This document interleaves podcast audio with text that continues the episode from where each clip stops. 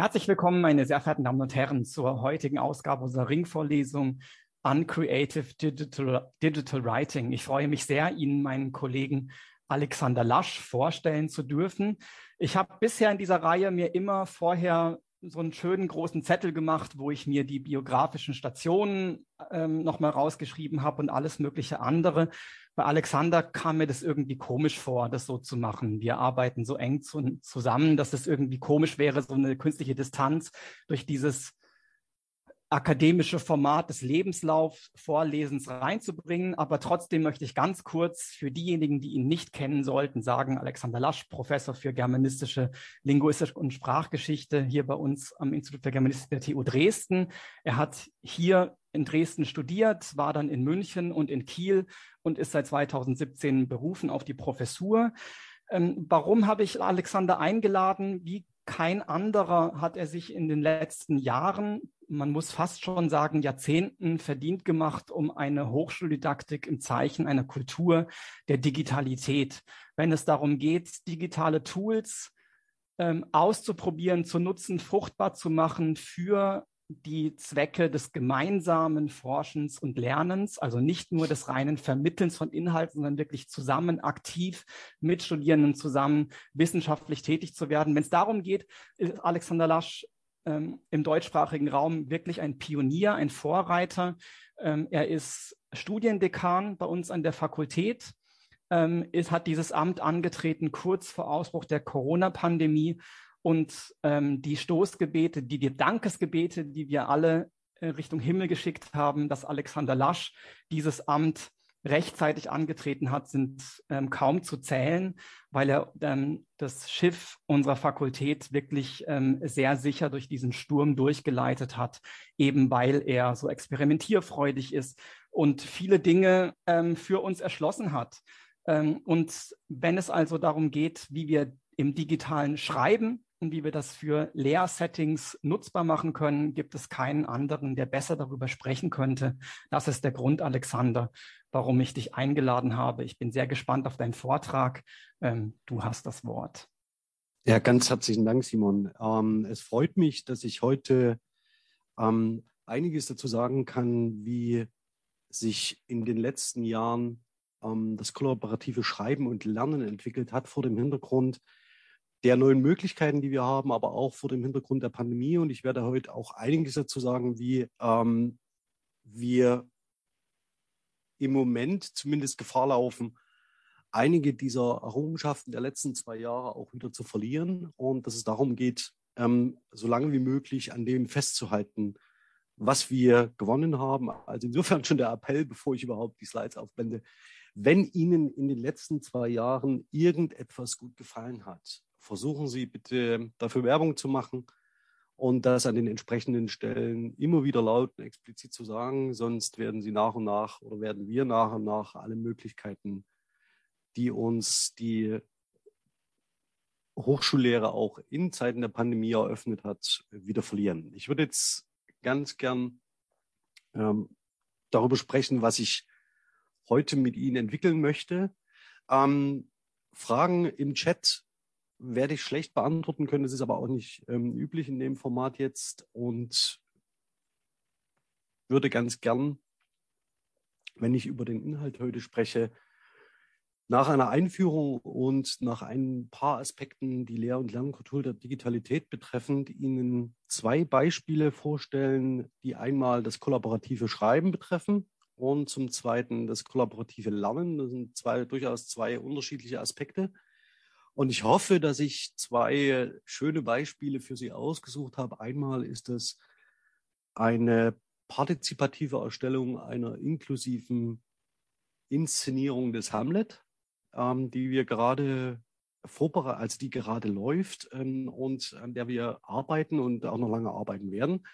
Und zum Zweiten würde ich Ihnen sehr gerne eine virtuelle Exkursion vorstellen, ähm, so dass wir diese beiden Aspekte, nämlich das Schreiben und das Lernen, einmal zusammenbekommen und ich Ihnen gleichzeitig zeigen kann, was die Chancen, Risiken und auch die Herausforderungen sind. Ähm, am Schluss würde ich gerne gern einen Ausblick darauf fragen, wo wir jetzt im Moment stehen. Und zwar jetzt im Moment meine ich auch mit einer Inzidenz äh, in den Landkreisen, die rings um äh, Dresden liegen, über 1000.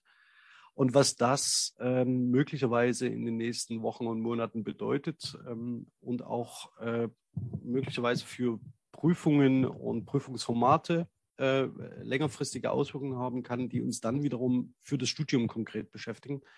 Aber dazu ganz zum Schluss, hier bin ich auch auf Ihre Meinung, Anregungen, Wünsche und Bedarfe ähm, gespannt. Es wird vor allen Dingen in Richtung ähm, der Frage gehen, wie wir kollaborativ erstellte Prüfungsleistungen curricular und äh, absichern können und in der prüfungsrechtlichen Auslegung so verankern, dass wir sie auch über die Pandemie hinaus verwenden können. Vielleicht zur Einführung ganz kurz, das halte ich wirklich sehr knapp, das können Sie mit Sicherheit nicht mehr hören. Das sind die Überlegungen zur Kultur der Digitalität von Felix Stalder. Ich muss aber hier darauf zurückgreifen, denn die wiederum haben Auswirkungen auf konkret das, was wir als kollaboratives Schreiben betrachten und vor allen Dingen für die Zwecke, für die wir es einsetzen. Ähm, und schlussendlich wird es bei allem, was ich sage, um zwei Aspekte gehen. Nämlich erstens, wie gelingt es uns in einer Kultur der Digitalität, ähm, Zugänglichkeit zu verbessern, also Zugänglichkeitsressourcen zu verbessern, Teilhabemöglichkeiten ähm, für diejenigen zu verbessern, die außen stehen und die eben nicht in einem System, in dem es um die Hierarchie von äh, Wissensmonopolen geht, die Gelegenheit haben, ähm, sich in eine Community oder in eine Universität so einzubringen, wie das andere haben. Aber sie werden die verschiedenen Aspekte nach und nach sehen. Ich werde mit Sicherheit nicht alles beleuchten. Aber wie ich vielleicht schon auch angedeutet habe, wird zum Beispiel der Bereich der Inklusion ähm, einer sein, dem ich mich heute zuwende, also so, dass Sie das immer mit im Hinterblick, äh, im Hinterkopf behalten. Ich möchte Sie um eines bitten. Während Sie mir zuhören, das ist keine so eine große herausfordernde Aufgabe, darf ich Sie äh, darum bitten, ob Sie sich nicht am kollaborativen Schreiben selbst betätigen wollen. Ich habe Ihnen dafür ein Etherpad eingerichtet. Das können Sie hier entweder über ähm, den QR-Code aufrufen oder ich poste den Link auch exakt jetzt im Chat. Na, geht es nicht? Ja, das ist eigentlich ganz einfach. Moment, das muss ich ganz kurz semi-professionell für Sie live und in Farbe machen. Aber so wird es vielleicht gehen. So, das wäre der Link.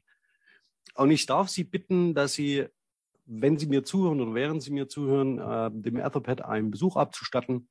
Ähm, dort unbedingt bitte Ihren Namen zu hinterlegen und sich eine Benutzerfarbe zu wählen. Und während meines Vortrags versuchen, die Aufgabe kollaborativ zu bewältigen. Ja, das ist nicht schwer. Sie können gern alle Hilfsmittel dazu benutzen, die Sie wollen, inklusive sämtlicher Übersetzungsdienste, die Ihnen zur Verfügung stehen.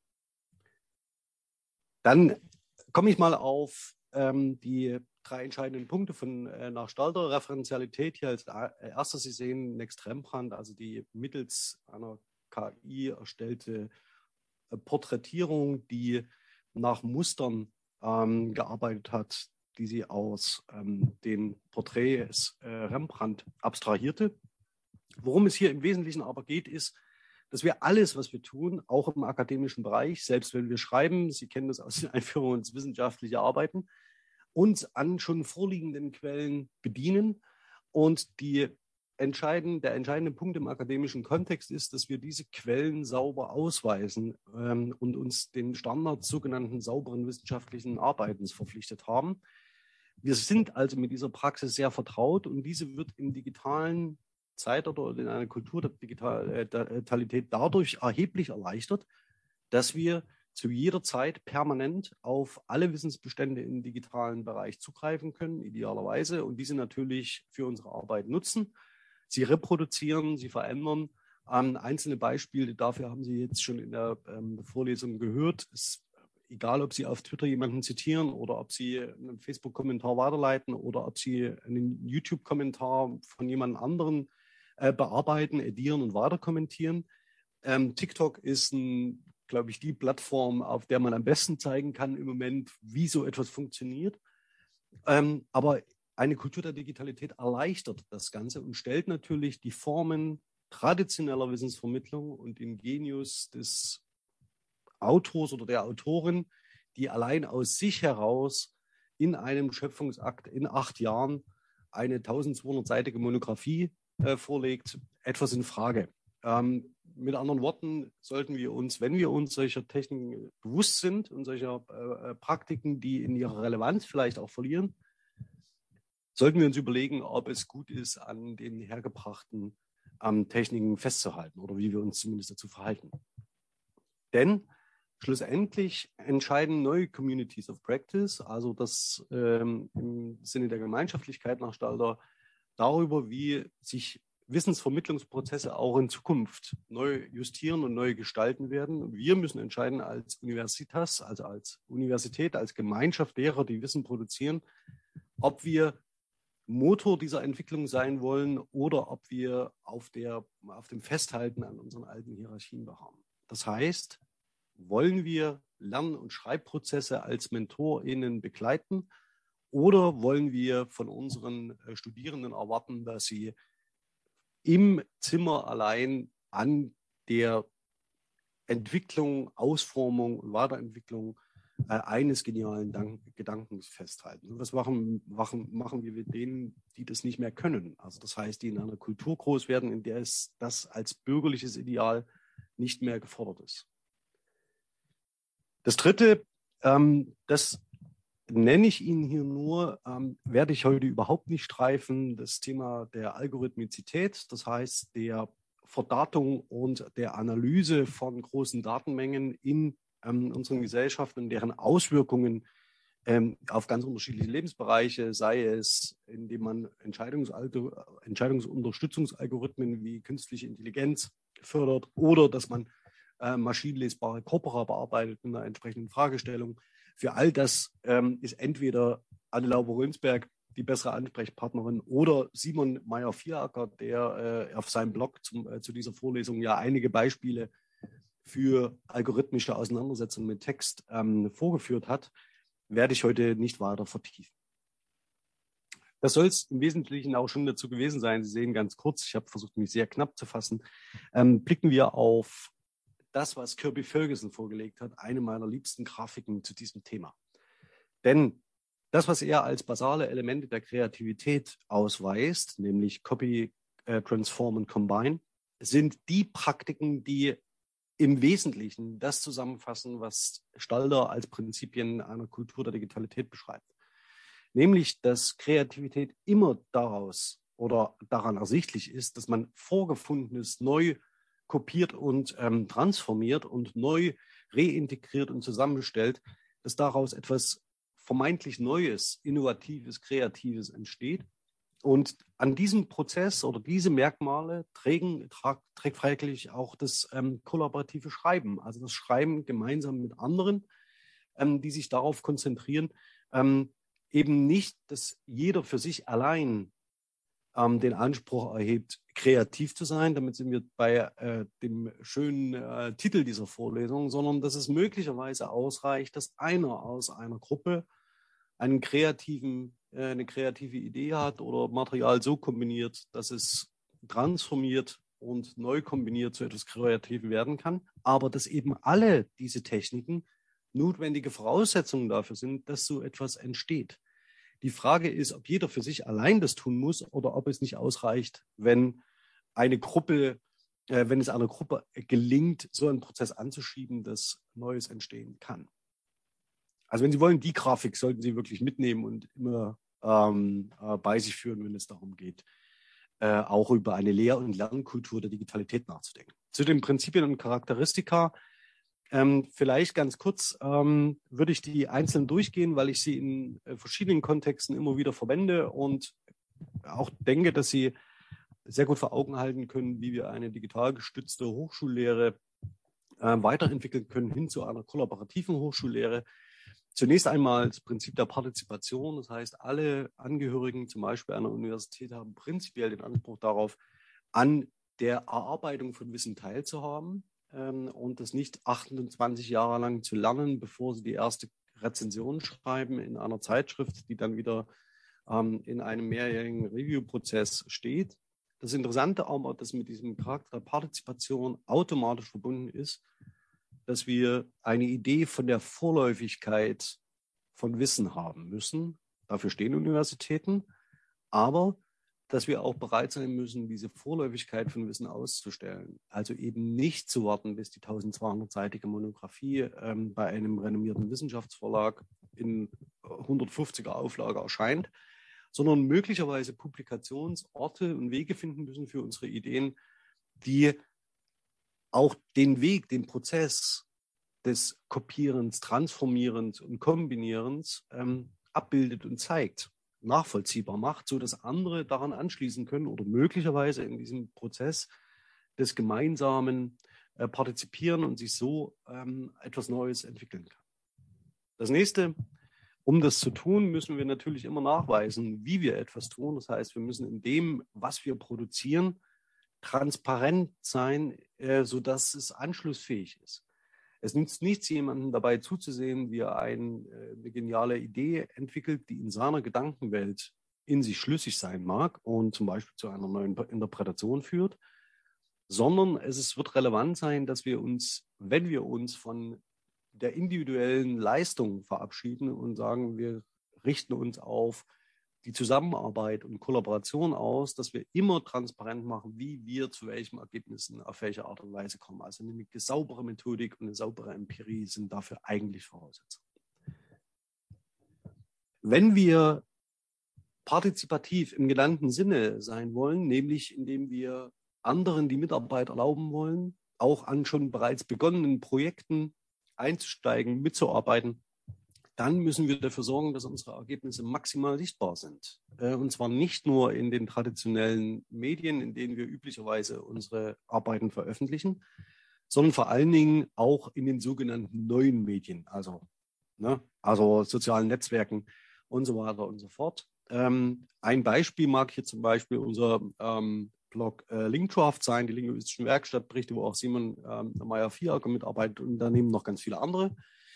Podcasts sind eine Lösung, Vidcasts, wie wir die auf YouTube verbreiten und so weiter und so fort. Also das heißt, dass man das, was man tut, sichtbar macht und so überhaupt anderen die Möglichkeit gibt, eine Frage zu stellen an das, was man äh, vor Ort in der Akademie leistet, sei es fertig oder eben noch nicht. Nur dann stellt sich nämlich so etwas wie Vernetztheit ein, nämlich dass man überhaupt auf die Idee kommt, miteinander zusammenzuarbeiten ähm, und wenn man diese Sichtbarkeit oder Transparenz oder ähm, die Einladung zur Partizipation nicht adressiert, nicht ausspricht, dann ist eine Vernetzung nur in den etablierten Netzwerken äh, möglich, die eben für die alten Wissensmonopole stehen und sich nur sehr langsam und sehr schwerfällig ähm, auf ähm, öffnen, um überhaupt eine Kollaboration und Zusammenarbeit zu ermöglichen.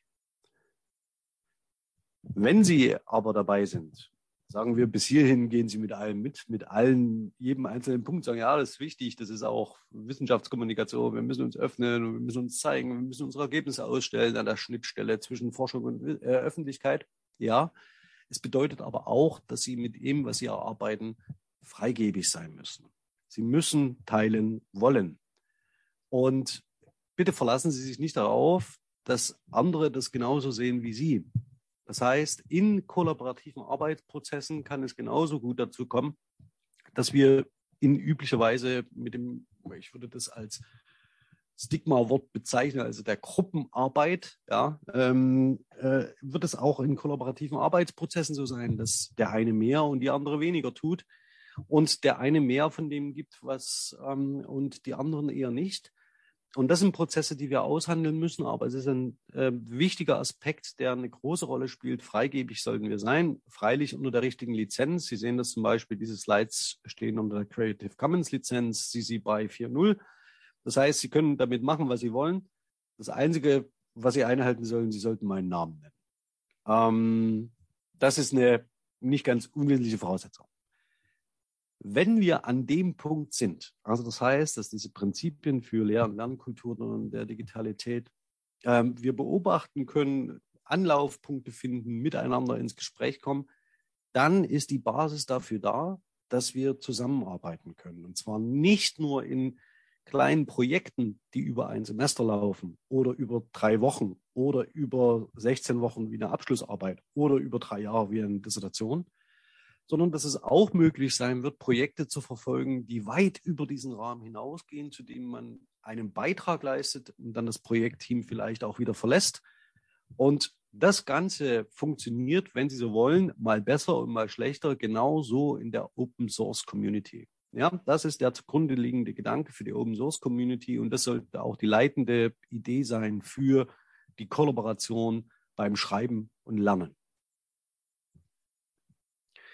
Dafür, damit das gelingt, brauchen Sie eine vernünftige Zielorientierung und zwar muss die in zwei Richtungen gerichtet sein beim kollaborativen Schreiben und Lernen. Nämlich einmal sollten Sie sich die Frage stellen, welches Ziel kann ich nur mit anderen erreichen? Und welches Ziel möchte ich für mich persönlich definieren? Also Sie sollten eine individuelle Zielstellung verfolgen und eine Zielstellung, die Sie mit anderen teilen.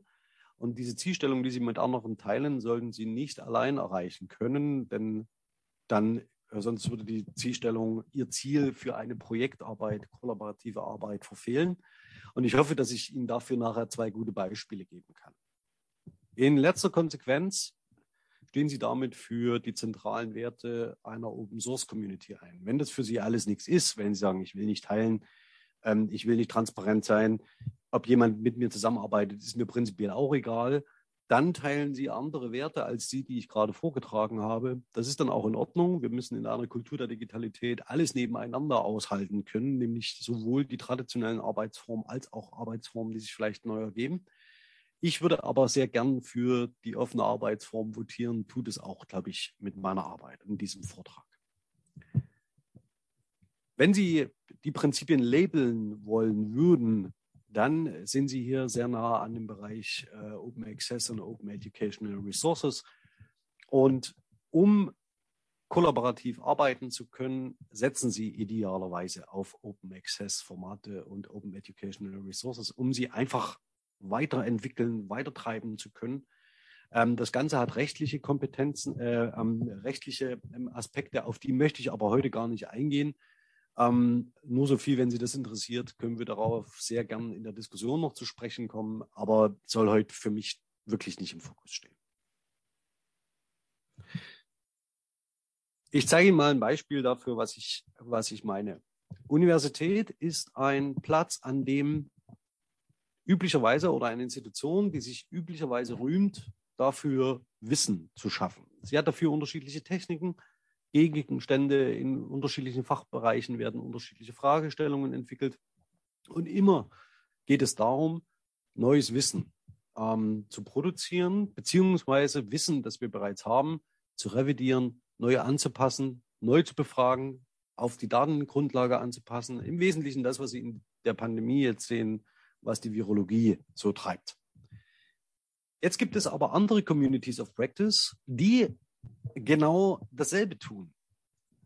Auf andere Art und Weise. Sie bilden andere Hierarchien ab. Sie wissen, die Wikipedia ist da durchaus nicht nur ein gesegneter Platz, aber sie ist leicht zugänglich. Sie ist überall für die NutzerInnen, die digitale Endgeräte zur Verfügung haben, benutzbar und einen Internetzugang haben, benutzbar. Die politischen Implikationen dieses Problems werde ich heute nicht diskutieren. Also es gibt ähm, äh, Mitglieder der Community, ähm, die auch da von digitalem oder Neokolonialismus sprechen. Soll heute nicht Thema sein, können wir auch gerne eine Diskussion machen. Also was bedeutet überhaupt Partizipation?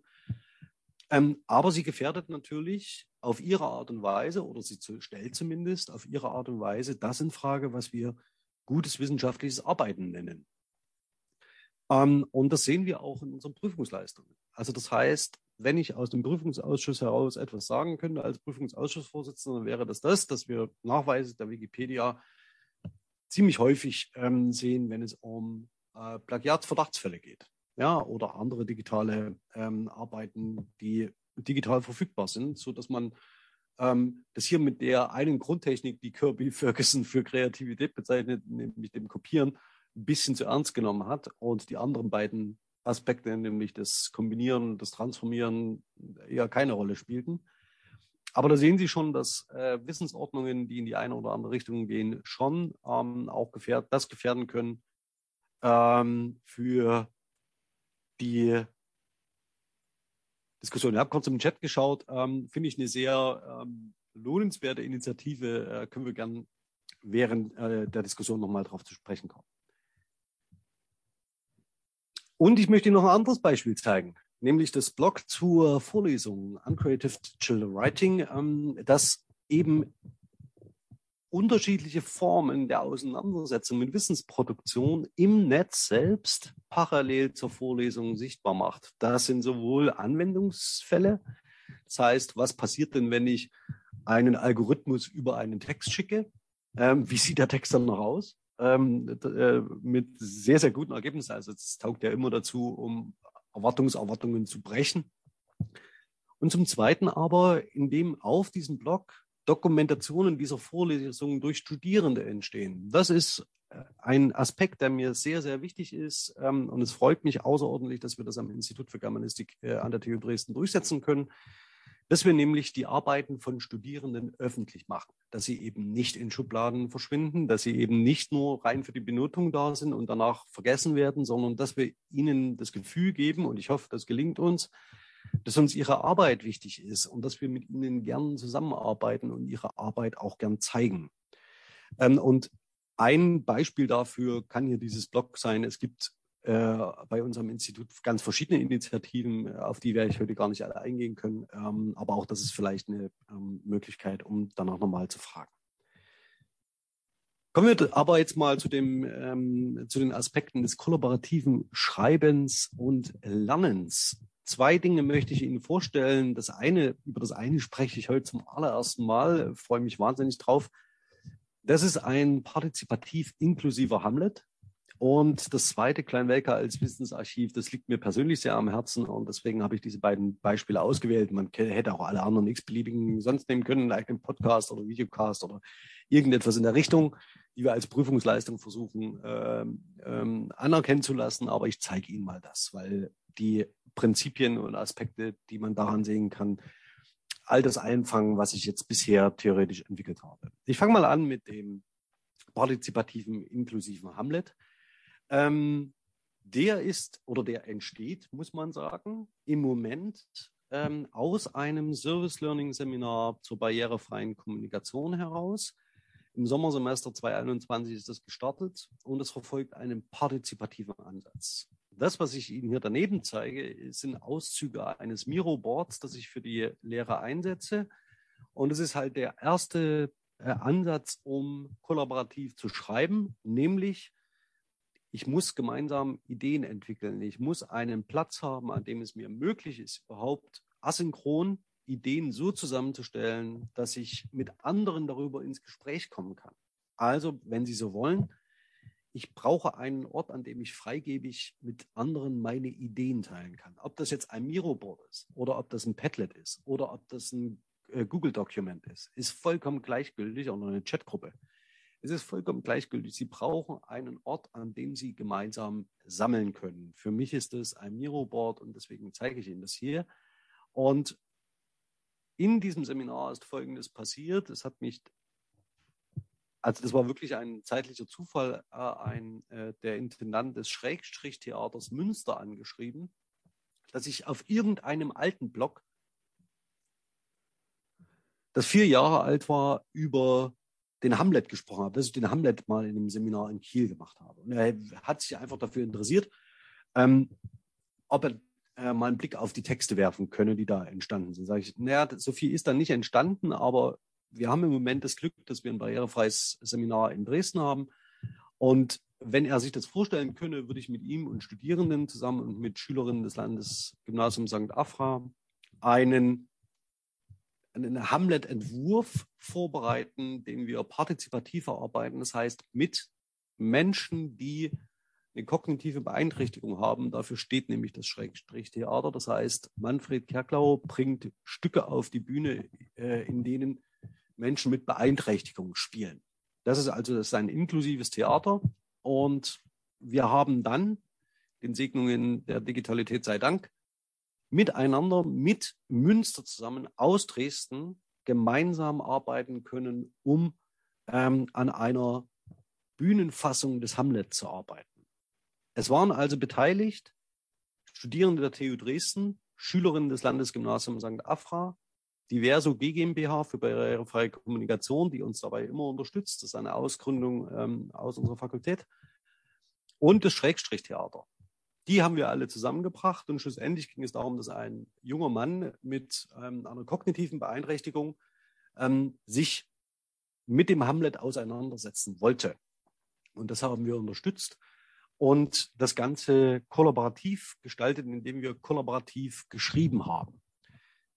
Dafür war Folgendes notwendig. Wir brauchten als gemeinsames Projektziel, haben wir deklariert, soll eine partizipativ erstellte inklusive Inszenierung des Hamlet stehen.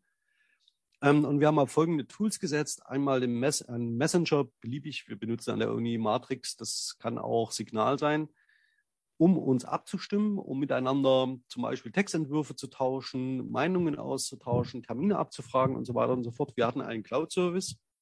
Das ist in dem Fall äh, Google Drive gewesen, einfach aus Erwägungen der Praktik äh, Praktikabilität. Ist nicht mal auf mich zurückgegangen. Ähm, und dann haben wir in diesem ähm, äh, Cloud-Service, und das ist zwingende Voraussetzung, ähm, eben nicht nur Material gesammelt, das könnte man auch auf einem Miro machen, sondern es ist wichtig, dass wir, um gemeinsam zu schreiben, es mag banal klingen, aber das stellt äh, Institutionen wie unsere vor große Herausforderungen, dass wir eine Office-Umgebung haben, die kollaborativ zu bearbeiten ist. Ähm, das, was Sie hier sehen, den Auszug aus dem Arbeitsdokument Hamlet, haben Sie vielleicht wiedererkannt, wenn Sie einen Blick auf das Etherpad geworfen haben. Ähm, das stammt nämlich genau aus der letzten Fassung dieser Arbeitsversion, an der wir gerade schreiben. Es ist geplant, dass wir möglicherweise, wenn alles gut geht, äh, im Sommersemester, also es ist, liegt jetzt im Hintergrund, ob wir ähm, bestimmte Teile des Hamlet als Monolog gestalten, ähm, die der Schauspieler, um den es geht, der den Hamlet spielen soll, in einer Video, in Videosequenzen einspricht. Und das Ganze, das was natürlich nicht in einem Monolog oder in einem äh, angedeuteten oder überarbeiteten Monolog ähm, realisierbar ist, dass wir das in erzählerische Passagen geben. Es ist geplant, dass nach diesen Videos im nächsten Sommer tatsächlich eine Inszenierung stehen soll. Also dann ist dieses Text, dieser Text, so wie er entstanden ist, auf der Bühne. Und es soll ein Buch erscheinen dieser Bühnenfassung mit Illustrationen. Und das Ganze sind die individuellen Ziele auch, die damit zusammenhängen, also je nachdem, wer an Partnern beteiligt ist. Ähm, also das Schrägstrichtheater will den, äh, den Hamlet inszenieren. Einzelne Studierende haben Prüfungsleistungen im Sommersemester abgeschlossen, die sich mit der inklusiven Textfassung des Hamlet auseinandergesetzt haben. Das heißt, es sind alles Eigenbearbeitungen, es sind Eigenformulierungen, es sind Neubearbeitungen, die durch mehrere Redaktionsschleifen gegangen sind. Es ist nicht mehr erkennbar, wer für welchen Textteil verantwortlich gewesen ist, sondern das ist ein gemeinsam entstandenes Produkt, ein neues Format eines tollen Textes mit einem tollen Thema. Allerdings, gleich an dieser Stelle weise ich darauf hin, dass das Probleme macht in der Abrechnung der Prüfungsleistung im Moment für Universitäten, denn die setzen immer noch auf die individuelle Prüfbarkeit der Ergebnisse. Das können wir mit so einer inklusiven Textfassung, die dann am Schluss steht, nicht mehr realisieren. Daneben entstehen mehrere Abschlussarbeiten genau zu diesem Thema, die das Spannungsfeld zwischen Adaptat äh, barrierefreier Adaptation eines literarischen Stoffes und Öffentlichkeit in den Blick nehmen. Es stehen Abschlussprüfungen an, so Gott will. Äh, schauen wir mal, wie sich das gestaltet jetzt mit dem mündlichen Staatsexaminer. Wir haben besondere Lernleistungen, die im Kontext von ähm, äh, äh, Qualifikation im Abitur entstehen. Ähm, und schlussendlich soll eine Illustration und Publikation der verständnisorientierten Adaptation des Hamlet entstehen. Jetzt nicht bitte, Mathilde. des Hamlet entstehen. Das planen wir für das nächste Sommersemester. Das, was Sie bei diesem, ähm, dieser Auflistung dieser individuellen Ziele vielleicht merken, damit schießen wir weit über den Semesterrahmen des Sommersemesters hinaus, sondern das Ganze reicht weit in den jetzigen Winter und möglicherweise auch noch in das nächste Sommersemester in eine neue Lehrveranstaltung. Und die Ergebnisse, die dann bis dahin erzielt worden sind, werden dann von Studierenden aufgegriffen, weiterverarbeitet, neu bearbeitet, neu arrangiert, sodass wir schlussendlich ein Autorenkollektiv in dieser Gesamtinszenierung haben werden, die ungefähr bei 25 bis 30 liegt die auswärtigen Partnerinnen, also das Schrägstrichtheater, die Verso GmbH noch nicht mal mitgezählt. So, dass wir individuelle Zielstellungen und die gemeinsame Zielstellung des Projektes ähm, immer klar sichtbar, transparent äh, kommunizieren, dass wir alle Teilergebnisse weitergeben, dass wir ganz unterschiedliche Qualifikationen brauchen. Also es nützt mir jetzt nichts, wenn alle gnadenlos gute Texter sind, sondern wir brauchen auch Layouter, wir brauchen Grafikerinnen, wir brauchen ähm, äh, Menschen, die Theatererfahrung haben, damit sie sehen, was auf der Bühne funktioniert und was nicht. Und wir brauchen die Erfahrungen des Intendanten des Theaters, denn der kann die Leistung seines Schauspielers am besten einschätzen und ganz genau wissen, ob er sich 100 Verse oder 1500 Verse merken kann. Das Ganze ist für die Fassung essentiell und das könnte keiner von uns allein realisieren. Kommen wir mal zum zweiten Beispiel, vom Schreiben weg, nämlich zum Lernen. Kleinwelka als Wissensarchiv. Ähm, mit Kleinwelka, ähm, das bei Bautzen liegt als Wissensarchiv, verbindet sich ein vollkommen anderes Projekt. Hier geht es also auch um Schreiben. Ja, natürlich, das ist bei uns schon irgendwie wichtig. Aber es geht auch um ganz andere Aspekte, die ich ganz gern hier noch vorstellen wollen würde, um zu zeigen, wie man durch Kollaboration und gemeinsames Ideen entwickeln mit anderen interdisziplinär und international zusammenarbeiten kann, was sich in analogen Schreibkulturen in der Behausung ähm, der Akademikerin überhaupt nicht umsetzen lässt. Wenn Sie keine Erfahrung haben mit Herrnhut, vielleicht nur ganz kurz so viel. Es ist eine religiös geprägte Gemeinschaft, die im 18. Jahrhundert weltumspannend unglaublich erfolgreich ist, also das heißt auch sehr stark missioniert und von überall aus der Welt über die Welt erzählt. Das Wissen, das die Herrnhuter oder die Moravians ähm, in ihren Narrationen und Metanarrationen wieder zurück nach Europa spielen, prägt unsere gelehrten Diskurse im 19. Jahrhundert in Europa ganz massiv. Ein Beispiel, ähm, wir haben eine große Metanarration über die Nordamerika-Mission, die liegt zuerst in Deutsch vor, wird fünf Jahre später, äh, nämlich 1794, ins Englische übersetzt, beeinflusst von dort aus eine weitere Bearbeitung und geht dann in Coopers Lederstrumpf-Trilogie ein. Eine andere geht so, dass wir eine nordamerikanische Grammatik in, äh, äh, haben, die begleitet wird durch sieben Bände Wörterbuch, ebenfalls deutschsprachig, liegt nur auf Papier vor, ist, äh, liegt auch nicht in Deutschland, sondern in Bethlehem, Pennsylvania ähm, wird in englischsprachiger Übersetzung ähm, zusammengefasst. Und diese wiederum, diese englischsprachige Zusammenfassung fließt in Wilhelm von Humboldts Grammatik äh, Nordamerikas Grammatiken ein und ähm, wird so Teil der europäischen Gelehrtenkultur. Wenn Sie so wollen, können Sie das auf jedem einzelnen Gebiet durchspielen. Herbariumsammlungen, Gartenarchitektur, Sprachen, und was sie sonst noch wollen. Ähm, und das ist ein interessanter Gegenstand, den wir versuchen global hier einzufangen. Wenn man also so will, ist dieser kleine Ort, also dieses Kleinwelka, Wissensarchiv Kleinwelka, für uns ein Kristallisationskern für diese weltumspannende Entwicklung. Das hat nämlich ganz einfach den Grund, dass in, äh, hier, Sie sehen das, wenn man meinen Mauszeiger sieht, das dürfte gehen, an diesem ähm, äh, Platz hier, der, den Sie hier erkennen, ähm, das ist der sogenannte Zinsendorfplatz, der ist in der Mitte dieses ganz kleinen Ortes, der ländlich geprägt ist, ähm, sieht man hier an dieser Seite Schulanlagen. Die wurden, das sehen Sie hier, das ist ein großes Gebäude, das im 19. Jahrhundert gebaut worden ist. Ähm, in den Anfangszeiten sind es mehrere kleinere Gebäude. Und das sind die Schulanlagen in Kleinwelka im 18. Jahrhundert.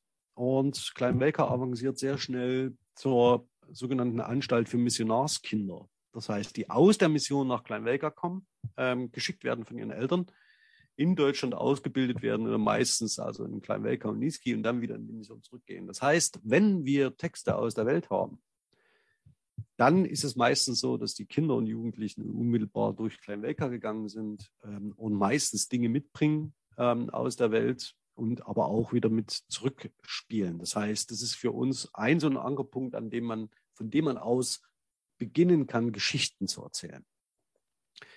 Ähm, und zwar auf diesen Bereichen. Nämlich erstmal geht es um äh, ganz unterschiedliche Fachbereiche, nämlich so etwas wie Kartografie und Geoinformatik, Landschaftsarchitektur, wenn wir naturräumliche Beschreibungen haben. Es geht um Sprache, also Handschriften, Transkription, Annotation und Korpuslinguistik, andere Artefakte wie Herbarien, Möbel und Naturaliensammlungen. Entschuldigung. Es geht um Musik. Da sind wir noch, da haben wir noch einen blinden Fleck.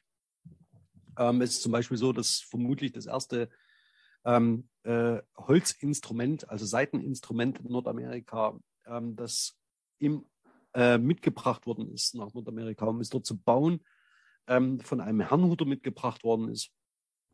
Ähm, die ganze Frage, die damit zusammenhängt, wenn wir so viele Daten haben wie in der Herrnhuter Gemeinschaft, dann müssen wir uns Gedanken machen, wie wir das im Kontext von Digital Humanities nachnutzbar machen wie wir diese ganzen Wissensbestände miteinander verzahnen. Ich blicke hier so ein bisschen hin auf den Master Digital Humanities, der im Wintersemester 2022, 2023 starten wird.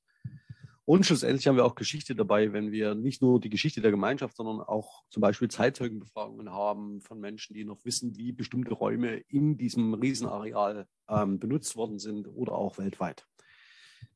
Was machen wir damit? Wir arbeiten ähm, das Ganze in sogenannten virtuellen äh, Lernumgebungen aus. Ein Beispiel dafür, wie man so etwas machen kann, ist, sind sogenannte VCL-Module. Das heißt, in denen kleine Personengruppen an realistischen Herausforderungen gemeinsam arbeiten. Diese kleinen Personengruppen definieren innerhalb ihrer ähm, Gruppen bestimmte Rollen zeichnen sich durch ein Höchstmaß an, bestmögliches Maß an Diversität aus. Das heißt, sie sprechen idealerweise verschiedene Sprachen. Wenn wir jetzt über Herren sprechen, sind es vor allen Dingen Deutsch und Englisch primär, kommen aus unterschiedlichen Disziplinen, das haben Sie gesehen, also sind Kunsthistorikerinnen oder Geoinformatik oder Kartografen oder Germanisten. Ähm, sie weisen sich unterschiedliche Rollen zu, werden dabei unterstützt ähm, durch sogenannte E-Tutorinnen, die halt sie auf ihre Aufgaben vorbereiten oder sie bei der Organisation in diesen virtuellen äh, Lernmodulen unterstützen. Ähm, es wird digital kommuniziert. Das geht meistens gar nicht anders, als weil man tatsächlich mit internationalen Teams zusammenarbeitet. Ähm, man dokumentiert die Arbeiten auf solchen kollaborativen Desktops, so wie ich das vor uns gezeigt habe. Und der Ablauf ist normalerweise so, dass man sich asynchron vorbereitet. Dann gibt es eine Kick-Off-Veranstaltung, dann gibt es eine Phase selbstorganisierter Arbeit und eine Auswertung, also der Präsentation. Ja, das wäre so ein didaktisches Modell für so einen, für also eine Kollaboration in der Lehre, die natürlich auch auf kollaboratives Schreiben abzielt. Warum eignet sich dafür der Gegenstand, den ich Ihnen gerade vorstelle, besonders? weil wir hier eine Vielzahl an Fertigkeiten haben und äh, ausbilden können, die die Studierenden selbst brauchen. Das heißt, wir kommen von Bilddigitalisaten über Handschriften hin zu maschinenlesbaren Texten, die wir dann ähm, untersuchen können in der Linguistik. Das Ganze wird gestützt durch Selbstlernkurse, die wiederum von anderen Studierenden erstellt worden sind. Also wie man zum Beispiel XML oder die TEI ähm, codiert. Das stammt von Henriette Mehn, dieser Selbstlernkurs. Sie war bei mir in einem Seminar vor, keine Ahnung, vor zwei Jahren. Ähm, gefühlt mehrmals im Kontext der Herrenhuter, sodass wir auch studentisches Wissen ganz konkret heute in die Lehre einbinden, indem wir gemeinsam zeigen, dass wir gemeinsam daran gearbeitet haben. Es gibt Sommerworkshops und ähm, Forschungskollegs-Exkursionen. Ähm, hier vor allen Dingen die Gartenhistoriker, die leisten unglaubliche Arbeit im Moment. Das ist wirklich toll ähm, und beneidenswert und inspiriert unsere Studierenden mit ganz neuen Methoden und Arbeitstechniken, ähm, die sie sich dann aneignen können. Daneben ist es so tatsächlich, dass wir versuchen, das Ganze in Richtung Citizen Science zu treiben. Äh, mit dem sogenannten Podcast Alte Schriften, in dem wir alte Menschen, die die Kurrentschrift lesen können, die Sie oben sehen, die ist übrigens sehr, sehr sauber geschrieben, ähm, tatsächlich diese Texte vorlesen und wir lassen sie dann äh, durch maschinelle Erkennung in, äh, wieder in ähm, Text ähm, annotieren. Und für diese Workflows brauchen wir Studierenden schauen, was können Studierende zum Beispiel in einem so einem virtuellen Lernmodul umsetzen überhaupt und welche Fertigkeiten können wir mitbringen oder bringt ein äh, bestimmter Kurs mit, um je an einer Stelle hier in diesem Modul zu arbeiten und das Gesamtprojekt voranzutreiben. Das, was dann passiert, das zeige ich Ihnen jetzt hier in einem äh, GIF, das schlecht auflöst, ist ein weiterer Schritt und Clou, den wir in diesen Modulen verfolgen. Sie blicken hier in die 3D-Modellierung eines Chorhauses in Kleinwelka, nämlich das Chorhaus der ledigen Schwestern. Und in diesem Chorhaus hängen wir die studentischen Ergebnisse ein. Das heißt, die Geschichten, die Studierende erzählen auf der Basis des Wissens, das sie sich aneignen in der kollaborativen Arbeit, werden in diesem virtuellen Modul ausgestellt, sodass wiederum auch andere, die eben nicht in einer Autostunde in Kleinwelka sind, weil sie zum Beispiel in Bethlehem, Pennsylvania studieren, einen Eindruck davon be bekommen können, wie die Architektur dieses speziellen Hauses hier vor Ort ist und was man dazu ähm, sagen kann. Es ist geplant, dass wir die Quellen Deutsch und Englisch auskommentieren, sodass man sie international nachnutzen kann und jederzeit daran anschließen kann. Das heißt, wenn man so will, ist dieses kleine Modell, das kann ich Ihnen nachher ähm, vielleicht in der Diskussion auch noch ähm, im Original zeigen, die Essenz dessen, was ich vorhin in den Prinzipien der Lern- und Lernkultur der Digitalität gezeigt habe. Ich hätte mir auch nie träumen lassen, dass ich als Germanist mal ein virtuelles 3D-Modell eines Hauses mache, um das gut zu finden als Ansatzpunkt für die virtuelle Lehre. Aber es dient der Inspiration. Es dient dem, ähm, ich möchte damit anregen, dazu sich mit einem bestimmten Gegenstand ähm, zu beschäftigen. Und ich glaube, das gelingt uns auch ganz gut. Das sollen die zwei Beispiele gewesen sein, die ich Ihnen kurz vorführen wollte. Ich muss mal mit, mit Blick auf die Uhr, da liege ich ganz gut. Ähm, würde noch ganz kurz äh, darauf schauen, wo wir denn eigentlich im Moment stehen. Zunächst nochmal zusammengefasst, ähm, sehen Sie hier die Zielstellungen, die möglicherweise uns leiten können, wenn wir über kollaboratives Schreiben, Lehren und Lernen nachdenken, nämlich zunächst einmal die drei Prinzipien der Kultur der Digitalität nach Stalder und daneben die Prinzipien für eine digitale Lehr- und Lernkultur. Ähm, ich bin der Auffassung, dass wenn wir über Uncreative Digital Writing reden, ähm, wir uns verinnerlichen sollten oder uns ehrlich fragen sollten, an welchen von diesen Punkten wir damit ansetzen wollen. Also wenn Sie zum kollaborativen Schreiben anregen möchten, sollte die Frage sein, welche Zielstellungen man damit verfolgt welche Teile man davon freigeben will, welche Teile man freigeben kann ähm, und wo man damit sichtbar sein will und mit wem man sich vernetzen möchte. Das sind die zentralen Leitstellungen, äh, Zielstellungen, die man und Fragestellungen, die man verfolgen kann. Und wir haben natürlich schon einzelne Praktiken, die genau das bedienen. Das heißt, wir diskutieren über den Status von Autorschaft. Wir vernetzen uns, wir arbeiten bereits kollaborativ genau auf diese Art und Weise. Wir bilden neue Communities of Practice, von denen ich hoffe, dass sie auch dem Masterstudiengang Digital Humanities weiter zusammenarbeiten. Ähm, sei hier nur, seien hier nur die Initiativen äh, im äh, Textlab unserer Bibliothek äh, genannt, wo jetzt auch das zweite Hybrid Lab ähm, stattfinden wird im Februar, wo es um Kollaboration, äh, tatsächlich um Kollaboration gehen wird in virtuellen Umgebungen, also genau das Thema, das ich Ihnen heute vorstelle. Und schlussendlich werden wir natürlich, ähm, wenn wir über die 3D-Modelle hinausgewachsen sind und über unsere Texte entsprechend breit gestellt sind, natürlich auch anfangen, das Ganze maschinell auszuwerten. Das ist schlussendlich als mein, mein Ziel als Linguist und das wichtigste Ziel für mich. Institutionalisiert wird das Ganze in Dresden ähm, glücklicherweise durch die Förderung der Stiftung Innovation in der Hochschullehre in einem Projekt namens Virtuos. Das steht für virtuelles Lehren und Lernen an der TU Dresden im Open Source Kontext. Daran sind beteiligt die Geisteswissenschaften, Naturwissenschaften, die Ingenieurwissenschaften und die Medizin, also die zu den Naturwissenschaften zählt. Und dort werden ganz unterschiedliche Assets ähm, ähm, geprüft, evaluiert und weiterentwickelt, nämlich Praktika, ähm, kollaborative Umgebungen und Internationalisierung, sowie die Kompetenzentwicklung und Prinzipien der offenen Lehre. Das Ganze äh, in ganz unterschiedlichen Teilprojekten. Sie sehen auf der einen Seite Praktika äh, Hybrid und High Park. Das sind Projekte von Maschinenbauern und Medizinerinnen. Dann ähm, Kollaboration und Internationalisierung mit Decolint. Das ist ein wirtschaftswissenschaftliches äh, Projekt. Und Digital Lernhut.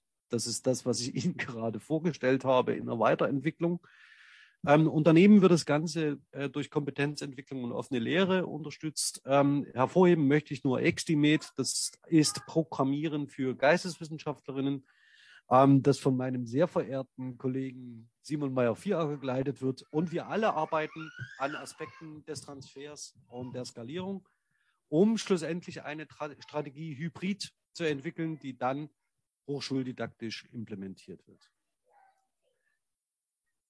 Mit vielen Dank für Ihre Aufmerksamkeit würde ich das Ganze hier beenden, ähm, diesen Input. Ich freue mich sehr auf Ihre Fragen, bin gespannt, was der Text macht, auf den ich erst jetzt einen Blick werfen kann und freue mich auf die Diskussion.